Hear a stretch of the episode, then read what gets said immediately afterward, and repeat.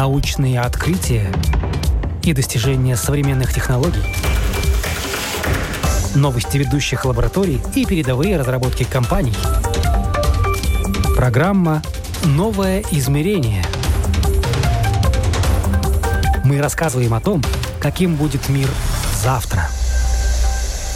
В Европе его называют «черное золото», а в Латвии продукту пока просто не знают цены и не нашли широкое применение. Между тем, он повышает плодородность почвы, улучшает пищеварение животных, применяется в изготовлении углеволокна, сокращает выбросы парниковых газов в сельском хозяйстве. Производство этого продукта решает также актуальную проблему переработки отходов, способствует внедрению зеленых технологий и производству биоэнергии. И все это биоуголь. Вы слушаете программу «Новое измерение». Меня зовут Яна Ермакова, и сегодня говорим о перспективах развития и применения биоугля в Латвии и не только.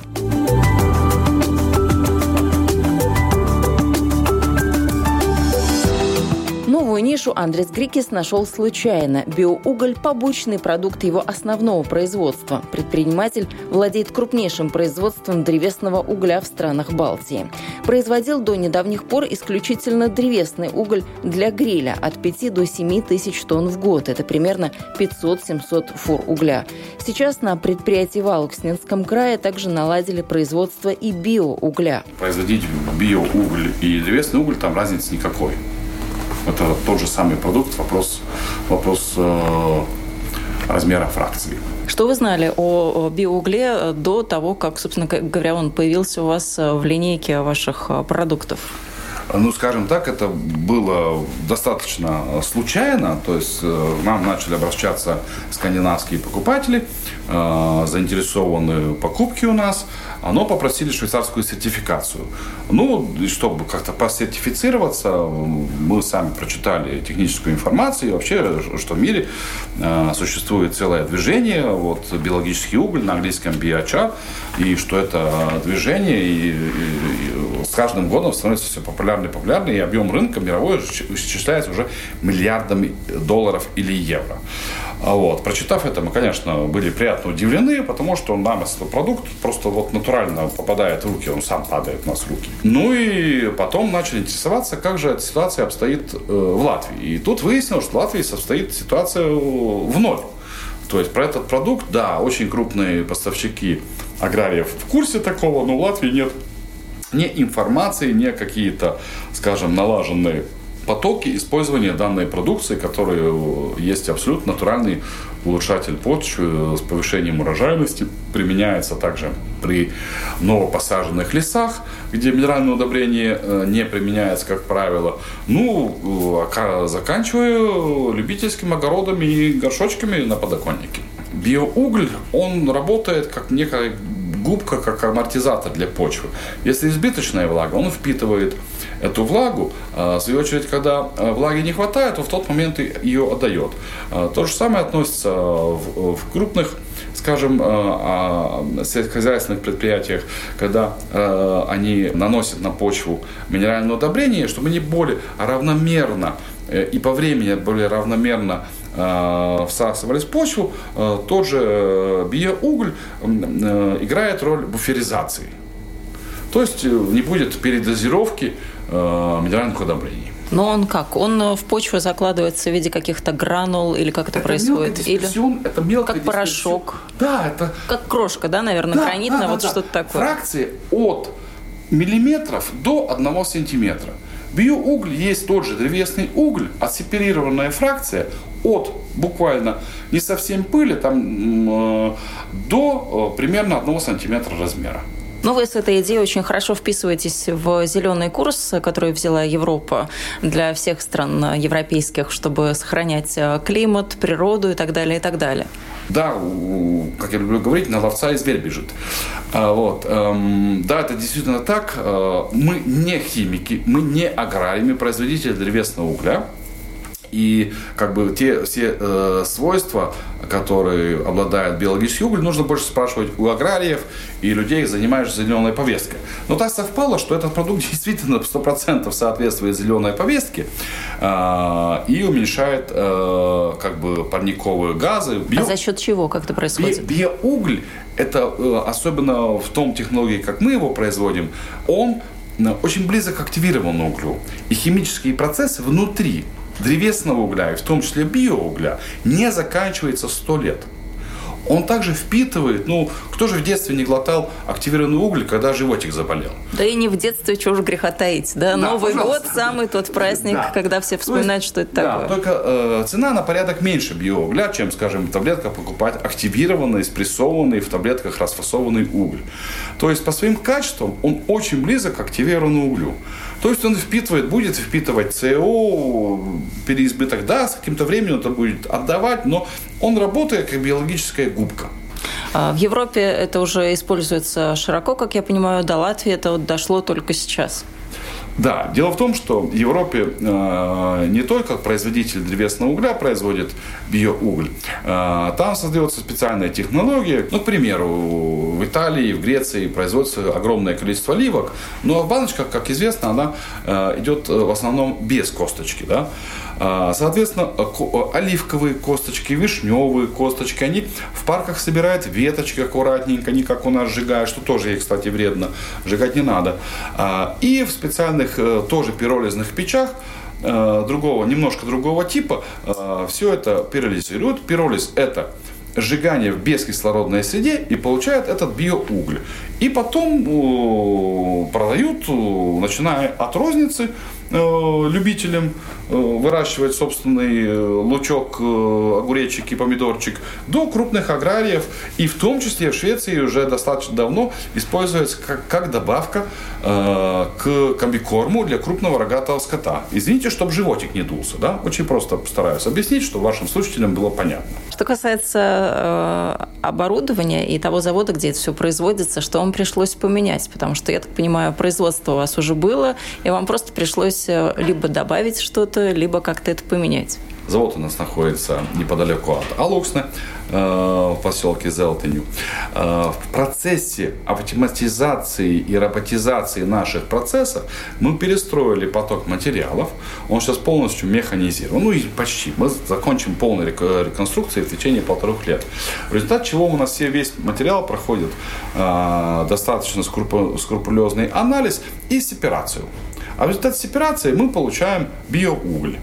Если честно, мы не специально переделывали. Нам и так это полагалось по, по улучшению технологической карты, которой мы занимаемся уже э, два с половиной года. Это большой трудоемкий денежно-емкий процесс. Мы занимаемся оцифровкой всех процессов, улучшением контроля качества и э, автоматизацией, роботизацией э, этого процесса. Печки у нас э, огромные, и это не так просто, как рассказать.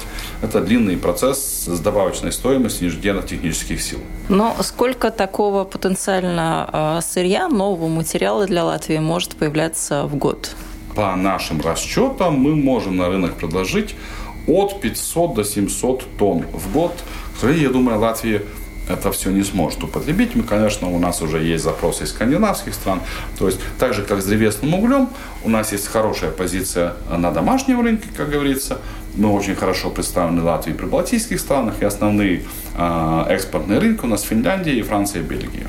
Но будем стараться и продвигаться и в остальные скандинавские страны, то есть Швеция, Норвегия, где именно, кстати, использование э, биоугля, э, и оттуда запросы идут. Нам нужно закончить процедуру сертификации, что не так уж и сложно, при том, что мы же на весь древесный уголь, а также биоуголь, производим из одного, э, из одного материала. Мы производим древесный уголь и биоуголь из ольхи.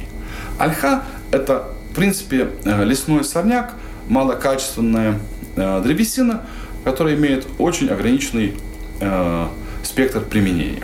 Древесины хватит, столько ольхи у нас есть? Да, Валуксен, слава богу, еще есть. Конечно, конкуренция э, с возобновляемыми энергоресурсами растет, цена а, на ольху, э, скажем, в течение последних шести месяцев выросла почти на 40%, но достаточность материала в Алуксовском районе, слава богу, есть. Кстати, выбор Алукс, он был не случайным, мы проводили анализ э, доступности материала, и действительно ольхи, ольху специально никто в лес не едет рубить.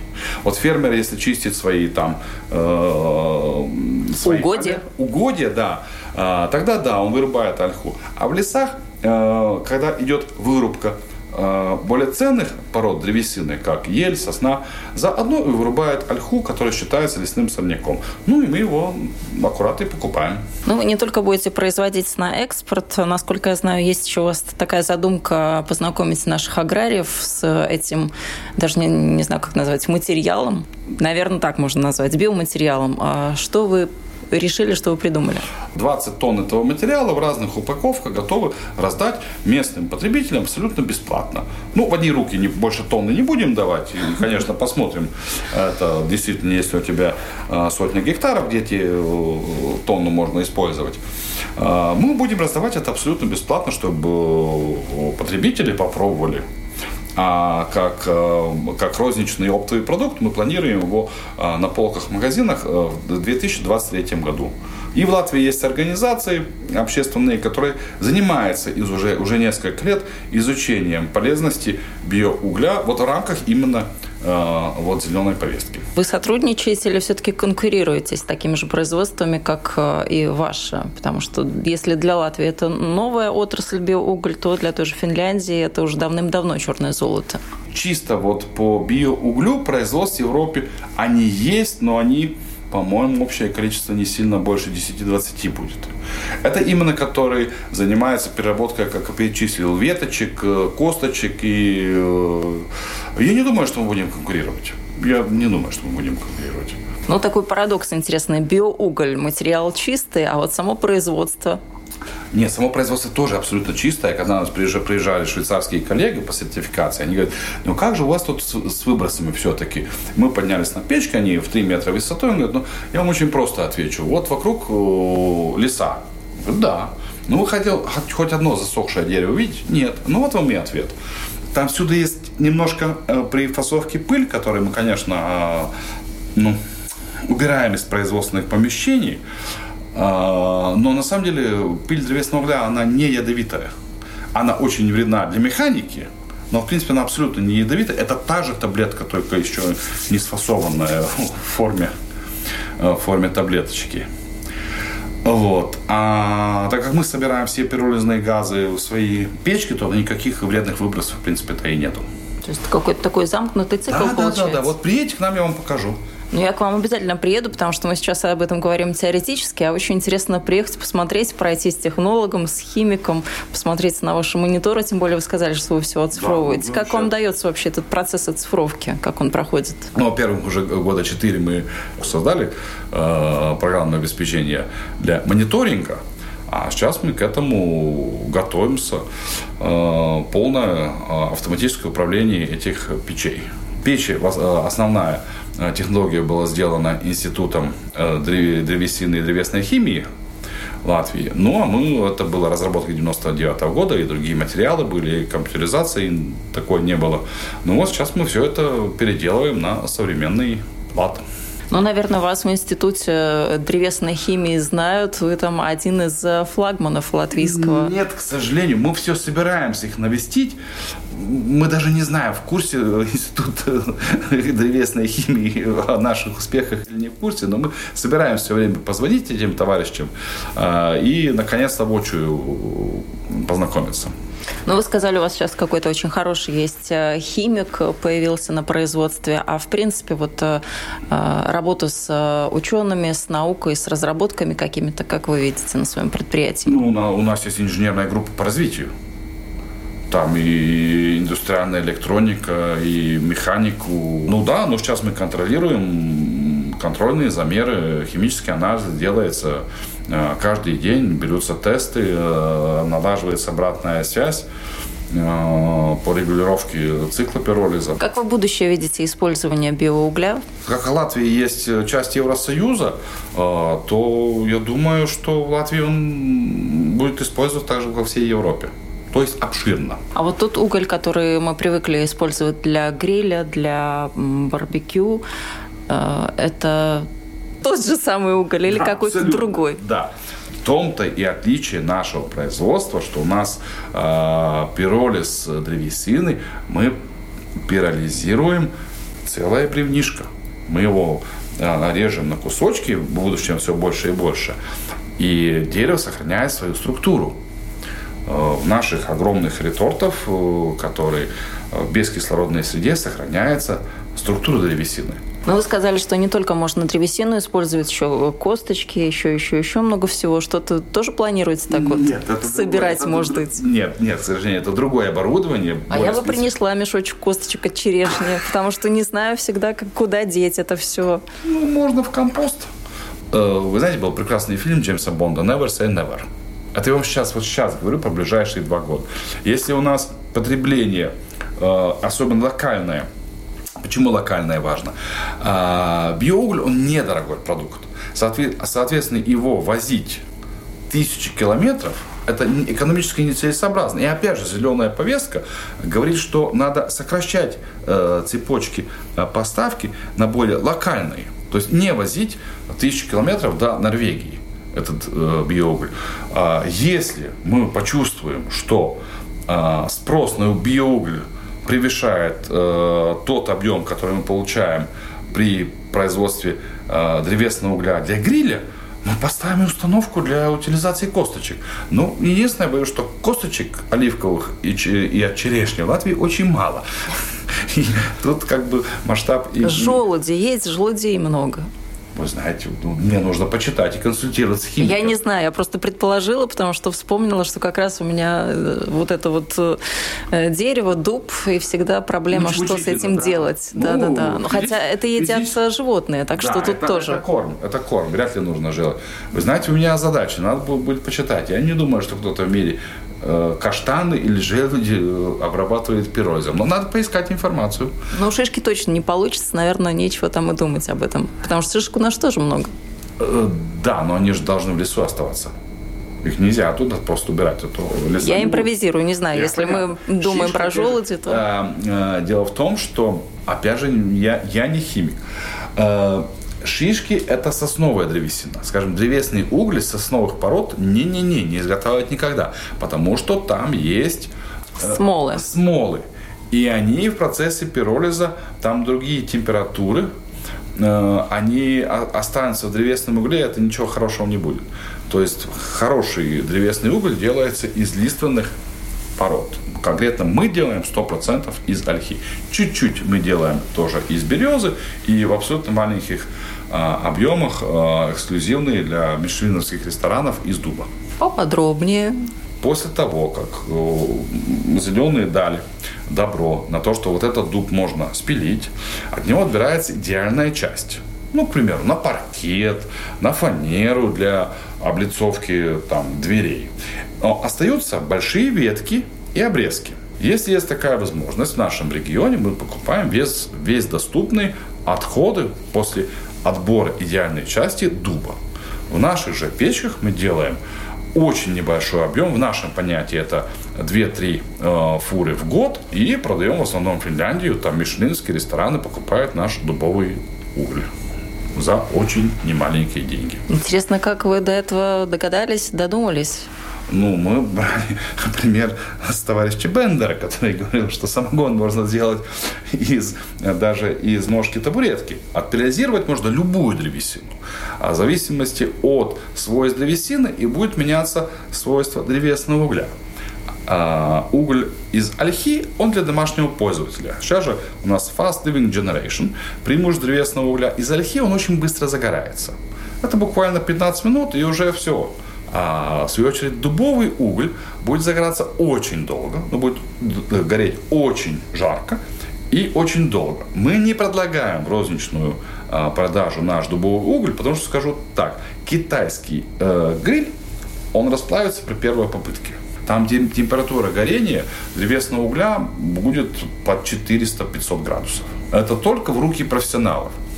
А, там есть специальные печки, Йоспер испанский, с очень точной подачей кислорода, и они, скажем, ресторан, куда все встроенные, которые в помещениях печки, они используют наш э, дубовый уголь, они отключают подачу кислорода, но тление в угле продолжается. Как только открыли кислород, буквально пару минут, и опять идет температура. Ну, я знала, что высокие стандарты у Мишлена для продуктов, для ресторанов и для всей этой инфраструктуры, но вот про уголь я никогда бы в жизни не подумала, что даже уголь может э, быть вот таким вот эксклюзивным. Да, есть, и стоит он очень немаленьких денег. Там есть другие игроки в других странах, мы об этом думаем. У нас есть э, интерес э, со стороны Арабских Эмиратов. Мы ведем уже достаточно длинные переговоры, что нашего образца производства мы можем поставить в арабских странах, и они из, э, ну, сейчас уже не знаем, из агропивалитики, там, где есть больш, большой объем переработки дуба, будут возить вот в какой-то порт дубовый уголь. А, почему арабам это интересно? Потому что у них другие традиции гриля. Они на своих джипах или верблюдах выезжают с грилем в пустыню, и там у них вот этот парти продолжается часами, 5-6 часов. У нас традиции гриля другие. То есть нас собрались, подготовили еду, налили по, по и хотят уже через 15-20 минут начинать приготовление своего блюда. У нас нет затяжных трапезов, в отличие от арабских стран. Вот. А для каждой это как бы под разные применения есть разные древесные угли. А сколько может э, вот такого дубового угля быть, вот если в тоннах мы смотрим или ну, в каких-то объемах? Латвии все зависит от, от доступности материала. Я говорю, мы производим в год, ну это 2-3 э, фуры угля. Это при нашем объему очень маленький. Это как бы абсолютно нишевый продукт. Это напомните, вот для сравнения, чтобы цифры рядышком так поставить, было видно древесного э, угля, сколько для гриля? 400 фур. С, э, и планируем в следующем году увеличить объем. То есть 400 с хвостиком обычного и две фуры да, это было да, бы вот... Дубовые, да. Чтобы понять, насколько это эксклюзивно. Да, да, так оно и есть. И это продается только, мы продаем только как B2B продукт э, ресторанам напрямую. А сколько, в принципе, если уж так вспомнили про уголь для гриля, в Латвии потребляется? Какие тенденции? Мы стали больше э, жарить чего-то на гриле, вот потому что пандемия пришла, может быть, кто-то на пикники да. стал выезжать. Да. Первые, первые полугодия пандемии нам очень сильно ударило, потому что в Европе закрылись так называемые do-it-yourself stores. А, но мы считаем, что потребление древесного угля выросло. Мы это чувствуем. Поэтому мы налаживаем свою технологическую карту, свои процессы, чтобы э, увеличивать объем производства. Напомните, уголь у нас не используется для отопления? Нет, древесный уголь не используется. И, может быть, в Англии но это тогда 100% будет не очень зеленый уголь. Это будет или южноамериканский, или африканский уголь. А по поводу использования древесного, как я уже говорил, древесный уголь в зависимости от свойств и породы древесины, он имеет абсолютно разные качества. Огромные производители древесного угля – это Южная Америка, но они производят его для металлургических нужд. Те, да. Потому что у тех стран, я не знаю, сейчас не отслеживал, у них были огромная проблема, платежный дефицит, то есть страна намного больше импортировала, чем экспортировала, особенно в Бразилии. И у них много было твердопородных э, э, э, древесины. И чтобы улучшить экспорт, у них же машина на спирту едет. Они выращивают э, сахарный тростняк и превращают его в спирт, не в сахар. Вот. И в металлургии они использовали древесный уголь, но там должен изготавливаться из очень твердых пород древесины, тогда и э, температура горения и долгота горения будет выше. Но и очень сильно дольше будет э, процесс за э, начало процесса горения угля. А, кстати, древесный уголь, э, если мы зашли уже в историю, то древесный уголь является самым древним источником тепла в долгосрочном и индустриально. Древние римляне, они ведь вырубили, если вы наверняка были, и ваши радиослушатели тоже наверняка были, такие острова, как Крит, Мальта, а, они сегодня все, все они голые, там деревьев нет. До Римской империи это были острова полностью покрытыми лесами. Если вы спросите, куда делись леса? Куда? Все вырубили древние римляне.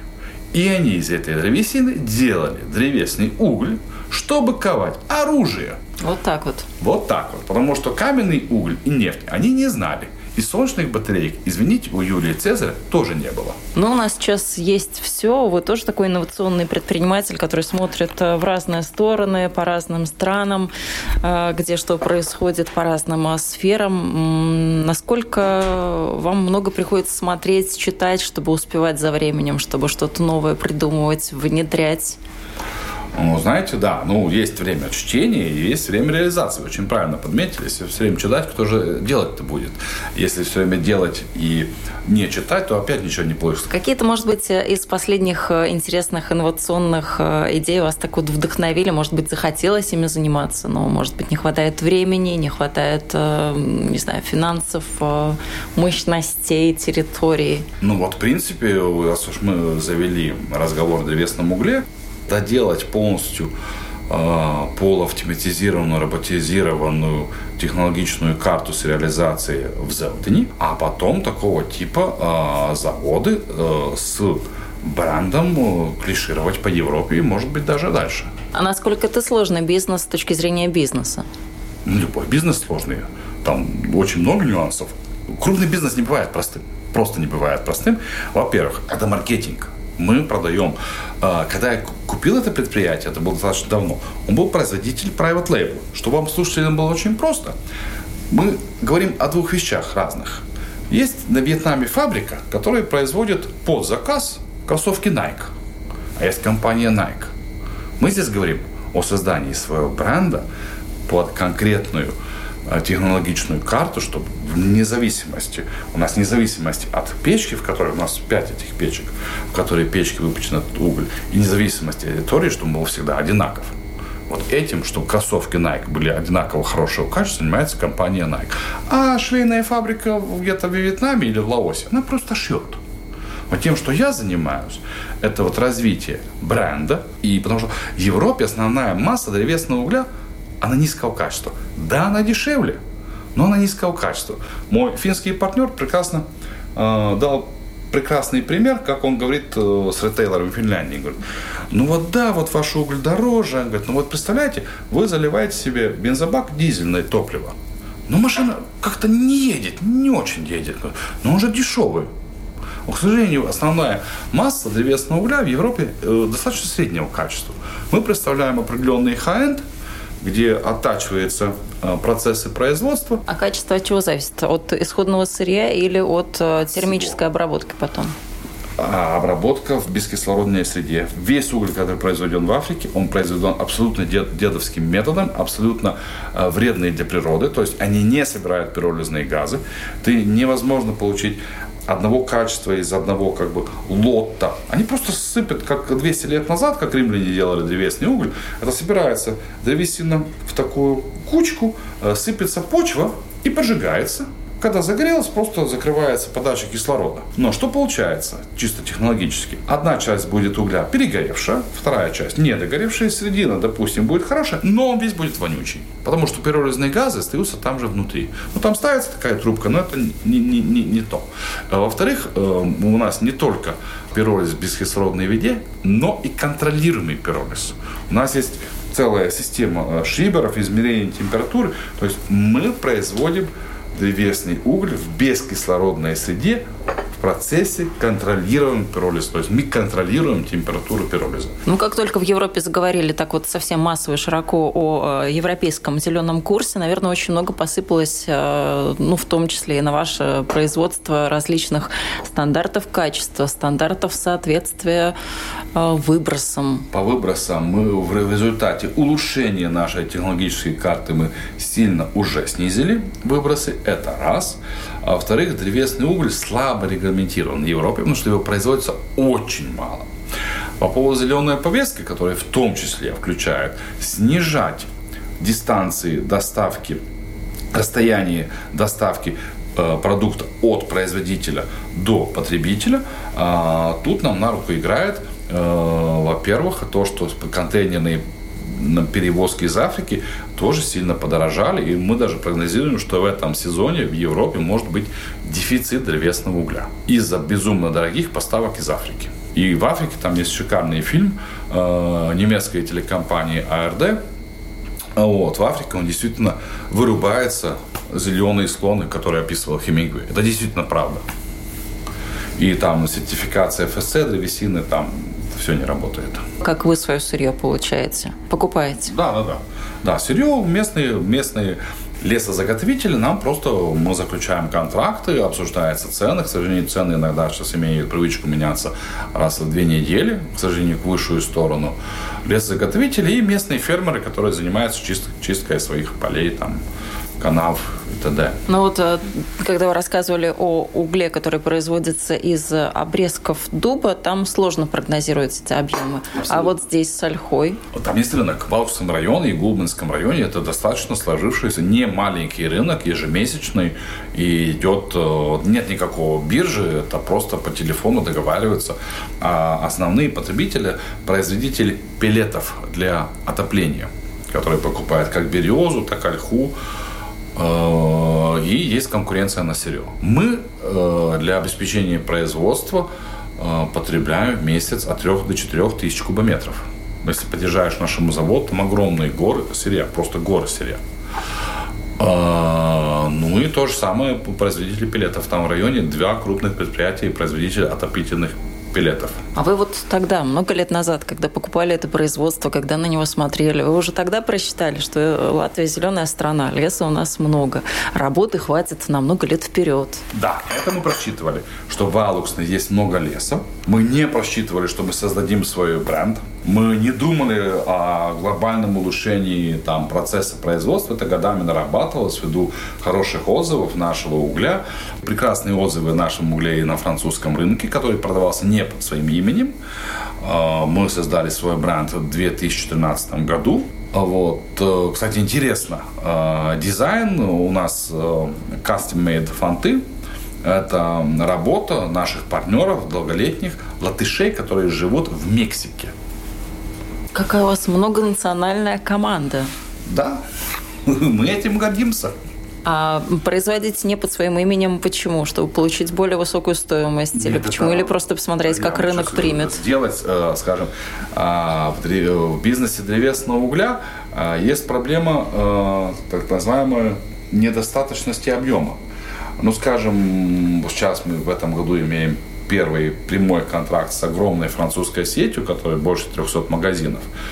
А, при том, что мы производим немаленький объем, то есть у них входной билет это в сотнях фур. Ты не можешь обеспечить одну сеть, если ты маленький. Первые пару лет с тобой ни один крупный игрок, посмотрим, чем у нас закончится а, сейчас ситуация в Финляндии, ситуация связана с тем, что мы были должны мы поднять цену. То есть крупные, ну скажем, как Латвии, Риме и Максима с тобой работают только после пяти лет, как ты поработал с более маленькими сетями. Это минимум пять лет. Да, мы знаем. Хороший уголь. Красивый мешок, прекрасно. Работайте, работайте. И вот в этом году у нас планировался определенный прорыв для финского масштаба работа с тремя сетями. Ну и сейчас э, разговоры и о двух самых крупных сетей, но там может быть, не, могут быть нюансы из-за повышения цены. И это очень сложно в западных сетках объяснить, почему цена будет на 15% выше. Ну, продолжим эту тему географии. Финляндию назвали Швецию, Бельгию. Бельгия, Франция. Швеция только биочар у нас, биоуголь выходил, да. Да, но мы не поговорили ни о России, ни об Украине, ни о Беларуси. Это тоже страны, которые потенциально с большими такими аграрными мощностями. Им тоже, может быть, было интересно бы это для использования в сельском хозяйстве. Об этих странах вы думали, об этих направлениях? Нет. Или пока об этом... В угле мы не продаем ни в Украине, ни в России и не Белоруссии. Не то, что мы не любим эти страны, мы все страны любим. А в России и Белоруссии есть свои производители древесного угля. Я знаю пару производств очень качественных, но они не, практически не работают на местный рынок, они работают тоже на тот же французский рынок. Но основная масса, там так же, как в Латвии, когда мы заходили на латвийский рынок, тоже рынок, самый большой объем был средне-низкого качества угля, который дешевле. Но сейчас ситуация в Латвии поменялась. Мы на местном рынке в прошлом году продали, если не ошибаюсь, свыше миллиона евро угля. Заход на экспортные рынки, ты выбираешь территорию, нет такого европейского рынка. такого понятия нету. Есть отдельно финский рынок, отдельно француз, французско-бельгийский рынок объединенный. Там нам было легче зайти, потому что они знали те бренды, которые мы производили до этого. То есть нам было как бы референс, на который ссылаться. Финляндии у нас уже будет, по-моему, седьмой год на рынке, и вот с нами начинают говорить более крупные сети. А какой такой самый сложный был у вас э, рынок? Потому что я смотрю, у вас и Мальта есть, и Италия, и та же там Чехия, Польша. Вы знаете, там небольшие объемы, уже у нас начинает находить по имени. Высокую оценку латвийский древесный уголь в прошлом году получил от английского таблоида Sun. Издание признало его углем номер один для летнего сезона. Латвийский продукт продается в английском сегменте Amazon. Вы слушали программу «Новое измерение». Этот выпуск подготовила я, Яна Ермакова. На этом прощаюсь. До новых встреч в эфире.